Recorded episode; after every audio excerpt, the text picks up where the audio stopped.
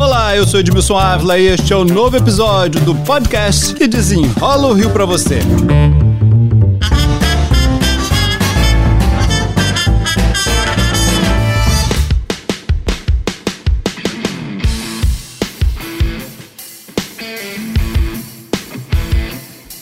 A onda de calor que passou não foi a última, né, gente? Certamente teremos muitas outras e até mais severas. Como cuidar da saúde nesses momentos, já que especialistas dizem que serão mais frequentes? Este é o objetivo do episódio deste podcast. Vamos fazer uma cartilha eletrônica com as principais dicas de saúde e quem desenrola pra gente é o médico, comentarista, Dr. Luiz Fernando Correia, a quem eu agradeço já pela presença aqui. Olá, Dr. Luiz. Olá, Edmilson. Eu que agradeço o convite e a possibilidade de falar para vocês. Bom, vamos lá, né? Todo mundo tá sabendo que essa não é a última onda de calor que passou por aqui, né? Mas eu acho que é algo muito importante e a gente transformar isso em algo simples para as pessoas, né? Como identificar, opa, tá calor demais, quem vai sofrer mais? Vamos começar falando de faixa etária. Vamos, quem são os grupos mais vulneráveis, né? Os grupos mais vulneráveis ao calor são estão nas pontas das, da idade, da fila de idade, ou seja, os mais novos, as crianças. Quanto mais novo e quanto mais velho, você mais depende de água no seu corpo. Um bebê tem uma quantidade, uma proporção de água muito grande no corpo dele. Já o idoso já não tem tanta mais água assim, mas os dois precisam de muita hidratação e com uma característica, né? Comumente nenhum dos dois, nem o bebê, nem o idoso pedem água durante o dia. Então tem que ser oferecido. Tem que oferecer. Mesmo. Criança, criança já um pouquinho mal tá brincando, ela vai parar para tomar água, gente. A mãe tem que ser chata às vezes, o pai tem que ser chato. Ó, oh, pera aí, vamos parar a brincadeira, vamos todo mundo tomar um copo d'água, vamos todo mundo tomar alguma coisa para hidratar, não precisa ser água pura, pode ser um suco de fruta, pode ser qualquer coisa assim, natural. Né? O ideal é água mesmo. Por quê? Parar de tempo em tempo e hidratar. O idoso, esse não tá brincando muitas vezes, mas está em casa, sozinho no quarto dele, na casa, a vida da casa tá andando, as pessoas estão trabalhando. Tá desidratando, tá desidratando ninguém tá e ninguém tá vendo. Você vai chegar às vezes de noite, o idoso está completamente desidratado, ele não tomou nenhum, nenhum copo de água por dia. Só vai comer, tomar água na refeição? Não pode. Quer ver uma dica simples, já que a ideia é dica? A gente fala assim: você deve tomar uns 2 litros de, de líquido por dia, um adulto, né? um idoso, por exemplo, desses. Mas como é que eu vou medir isso? Todo mundo reclama às vezes quando eu falo seu consultório. Faz o seguinte: em vez de pegar uma garrafa como medida e tentar esvaziar essa garrafa, o que é mais difícil, porque a água fica quente, né? O que você faz? Tem que ficar carregando para lá para cá. Você pega uma garrafa vazia e bota do lado do idoso e marca ali 2 litros. Ou pega uma garrafa de 2 litros. Aí você deu um pouco de suco. Você pega o copinho que deu o suco e bota a mesma quantidade de água da pia dentro da garrafa. Na verdade, faz o inverso, então a brincadeira, Exatamente, a brincadeira passa. Eu tenho que encher essa garrafa até o final do dia. Porque aí, aí fica mais fácil fácil porque você pode variar o tipo do líquido.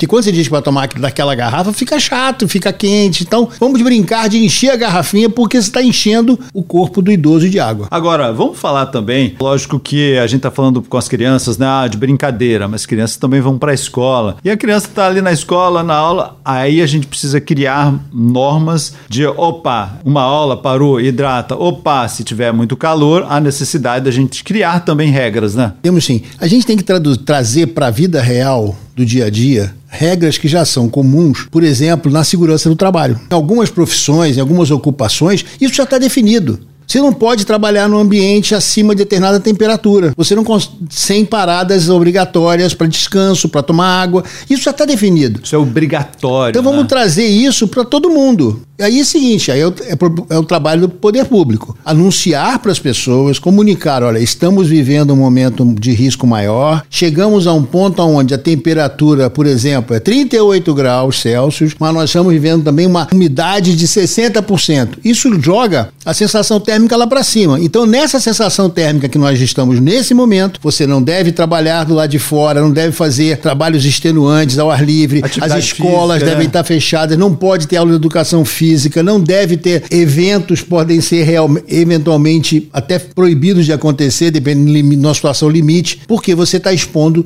todo mundo a um risco maior. Quando é que a gente nota que uma criança está ficando desidratada? Qual é o ponto? Opa, preciso ficar atento. Como é que é essa, posso falar assim, dessa escala? Então, criança é fácil, é, é mais ou menos fácil, porque a criança vai ficar moadinha, ou seja, vai ficar mais quietinha, não vai querer brincar, ela vai ficar mole, ela vai perder a, disposição, até pode terminar no, na, na ponta final, até perder a consciência, né? o olhinho da criança fica mais fundo, você vê que ele vai murchando mesma forma que você olha uma plantinha que está num jarro dentro de casa, que com os dias ela vai murchando, isso acontece em horas com a criança. Então você notou que mudou o comportamento. Exatamente. de olha, repente já está moadinho. Ah, o seu filho brinca bastante, é agitado e nesse dia ele está quieto no canto, não quer brincar, não quer nem falar com alguma coisa está acontecendo. E não é doença, ele está seco só. Igual, nesse ponto, Edmilson, criança é igual a bichinho. Se você for olhar um cachorrinho da casa, se ele estiver desidratado, ele vai estar tá quieto, murcho no canto canto dele. Ele não vai correr risco à toa. Então é a mesma coisa vale para criança. A criança ficou muito quieta, ficou amuada, tá com a pele meio pegajosa, aí já é uma situação até mais grave. Você vai ter que hidratar com mais com um pouco mais de, de força. E uma coisa, nesse momento, seja para criança, seja para o adulto, seja para o idoso, tem que ter um cuidado. Quando você chega nesse ponto de desidratação, o que acontece é que pode acontecer náusea. E aí, se você hidratar e essa pessoa vomitar, ela pode aspirar esse vômito. E aí você cria uma emergência onde não tem. Então tem que oferecer líquido? Tem. Desde que a pessoa esteja completamente acordada e capaz de coordenar a deglutição. Se você sentiu que a pessoa já está tão caidinha que não consegue mais fazer isso, não tente dar água pela boca. Então, é Leva para o hospital, que vai ter que hidratar pela veia. É lógico que nós estamos falando mais de crianças, né, e também de idosos,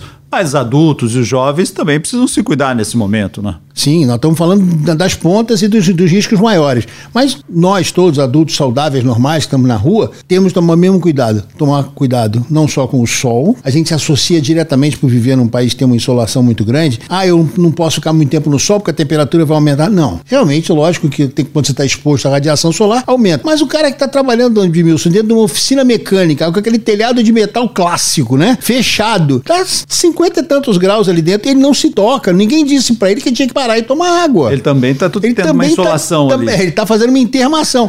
Porque o segredo é, o nosso corpo trabalha numa faixa de temperatura regulada, ali em torno de 36,5 a 37 graus. Quando isso vai subindo, nosso corpo absorvendo calor, quando chega perto dos 40 graus, você está já no limite do seu do funcionamento do corpo. Aí você começa a ter, a, é, basicamente divide em quatro fases. A primeira fase, você tem a, a fase que vem cãibra, você tem fadiga, você começa a ficar mole, essa pessoa começa a ficar sem disposição. Isso todo mundo já sentiu na vida. Tem gente que desmaia porque a pressão baixa. Passou essa fase, você entra numa fase um pouco mais complexa. Você já está entrando numa fase onde você começa a ter náusea, você começa a ter uma confusão mental, as pessoas ficam agressivas às vezes porque estão um calor, um, um funciona. Isso acontece muito em quem trabalha no carro fechado, porque tá muito quente. Você vai tentar tirar o cara dali, ele não quer sair. Ele briga contigo às vezes, só que ele precisa, ele precisa sair para refrescar o corpo. Passou dessa fase ainda, pior, deixou a coisa acontecer e tá pior, esse indivíduo começa a ficar sonolento, ele pode entrar em coma e pode morrer. Infelizmente, como a gente já viu, né? A roupa pode ajudar nisso? Vamos então lembrar, opa, chegou o verão, agora pode trabalhar de bermuda. A pele é muito importante neste momento de troca de calor ali, né? Eu sempre faço a analogia seguinte, nosso corpo com o nosso com o carro. O carro tem o um radiador, não tem? Para esfriar o motor, aquela água que circula no motor, tá quente por causa de tá,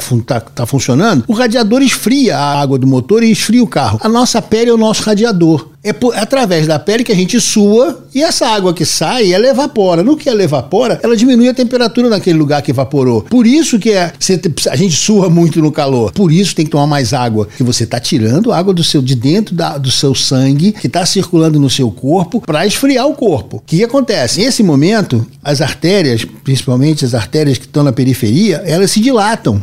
E aí a pressão baixa. Por isso tem muita gente que desmaia que a pressão baixa não é porque ah, essa pessoa, isso acontece muito com menina, né? Mocinha tá com pressão baixa. Não, dilata, qualquer um vai desmaiar, porque as artérias vão dilatar para poder fazer o sangue circular na periferia do corpo, ou seja, na pele, para poder dissipar o calor e esfriar o corpo. Se isso continuar e não tiver água para repor, o que acontece? Os órgãos do meio, o motor do carro, sabe quando quebra a mangueira do radiador, que vaza água? O que acontece? Funde o motor do carro. Isso acontece com o coração, isso acontece com os rins, isso acontece com o cérebro, porque o centro do corpo corpo, vamos dizer assim, né? Não está recebendo mais líquido suficiente, o coração começa a bater mais rápido. Por que que tá batendo mais rápido? Porque ele tem que bombear mais sangue. Só que o sangue tá grosso, tá com, tem menos água. Então ele tem que circular mais ainda. Isso vai uma cadeia de problemas, aí começa a falir. Falir o rim, falir o pulmão, falir o coração. É por isso que sempre a gente fala para as crianças, ah, tira a roupa dessa criancinha, deixa brincar sem roupa, né? E isso vale para os adultos também, quanto menos roupas ou mais confortáveis ou menos roupas. Exatamente. E para dormir, lógico, a gente, nós precisamos lembrar sempre de tudo. Tem gente que não tem ar-condicionado, lógico, tem gente que não tem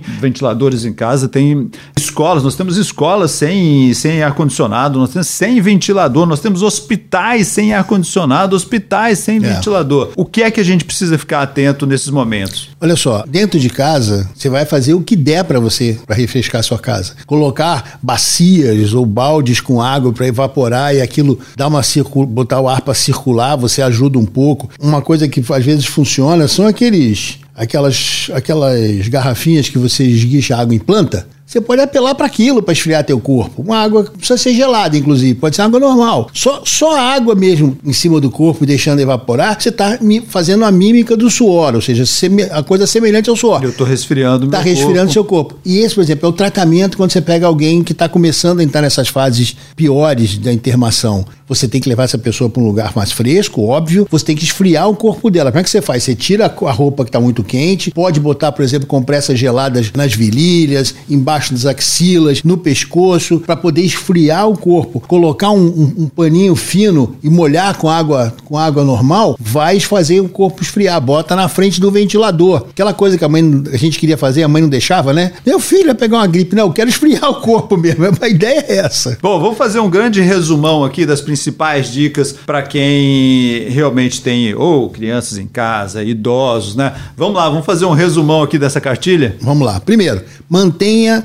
mantenha as pessoas que estão ao seu redor hidratadas. E você também. Tome líquido. Qual é a regra? Em média, no mínimo 2 litros de líquido por dia. Num dia muito quente, muito mais ainda. E um alertazinho: quem fica dentro do ar-condicionado trabalhando o dia inteiro, desidrata, porque o ar condicionado é muito seco. Ah, eu tô achando que eu tô bem e tô desidratando. Sim, porque você o que que sai do ar condicionado lá fora? Água, né? Todo ar condicionado tem um lugar para jogar água para fora. Por quê? Porque ele tira, no que ele esfria o, o, a temperatura do ar, ele seca esse ar. Então você trabalha o dia inteiro trancado no ar condicionado. Se você não tomou água, você vai sair desidratado. E aí pega um dia muito quente, fica pior ainda, emenda com soneto, aí junta tudo. Então água o tempo todo. Hidratação, no mínimo 2 litros por dia, é uma conta média que as pessoas têm que ter. E num dia muito quente, mais ainda, pode chegar a 3 no mínimo, entendeu? Depende da situação. Mas lembre-se, oferecer água para as pessoas, líquido para as pessoas, que as pessoas não lembram. E que é um segredo para todo mundo, não espere a sede. Ah, mas eu não estou com sede. Não, porque seu corpo, você não está com sede. Se você esperar ter sede, sede é um sinal que seu corpo precisa de água. Então já, já perdeu, já está correndo atrás do prejuízo. Não deixe chegar a sede, vá se hidratando durante o dia. Última pergunta para a gente encerrar, qual é o momento de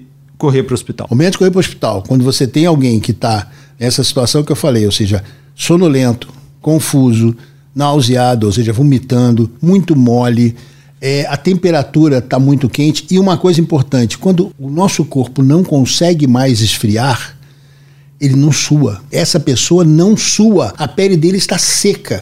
Mas é um seco diferente, é um seco meio pegajoso, não tem água. Então, essa pessoa parou de suar num dia muito quente, é um sinal muito perigoso. Então, se encontrar alguém sonolento, mole, às vezes pode estar agressivo, como eu falei, confuso, nauseado e com a pele muito seca, é hora de procurar atendimento médico. Dr. Luiz Fernando Correia, médico, comentarista, muito obrigado pela aula aqui pra gente. Eu que agradeço a oportunidade, Edmilson. Este podcast foi editado e finalizado por Felipe Magalhães. E eu, Edmilson Ávila, toda semana desenrola um assunto aqui para vocês. Até o próximo.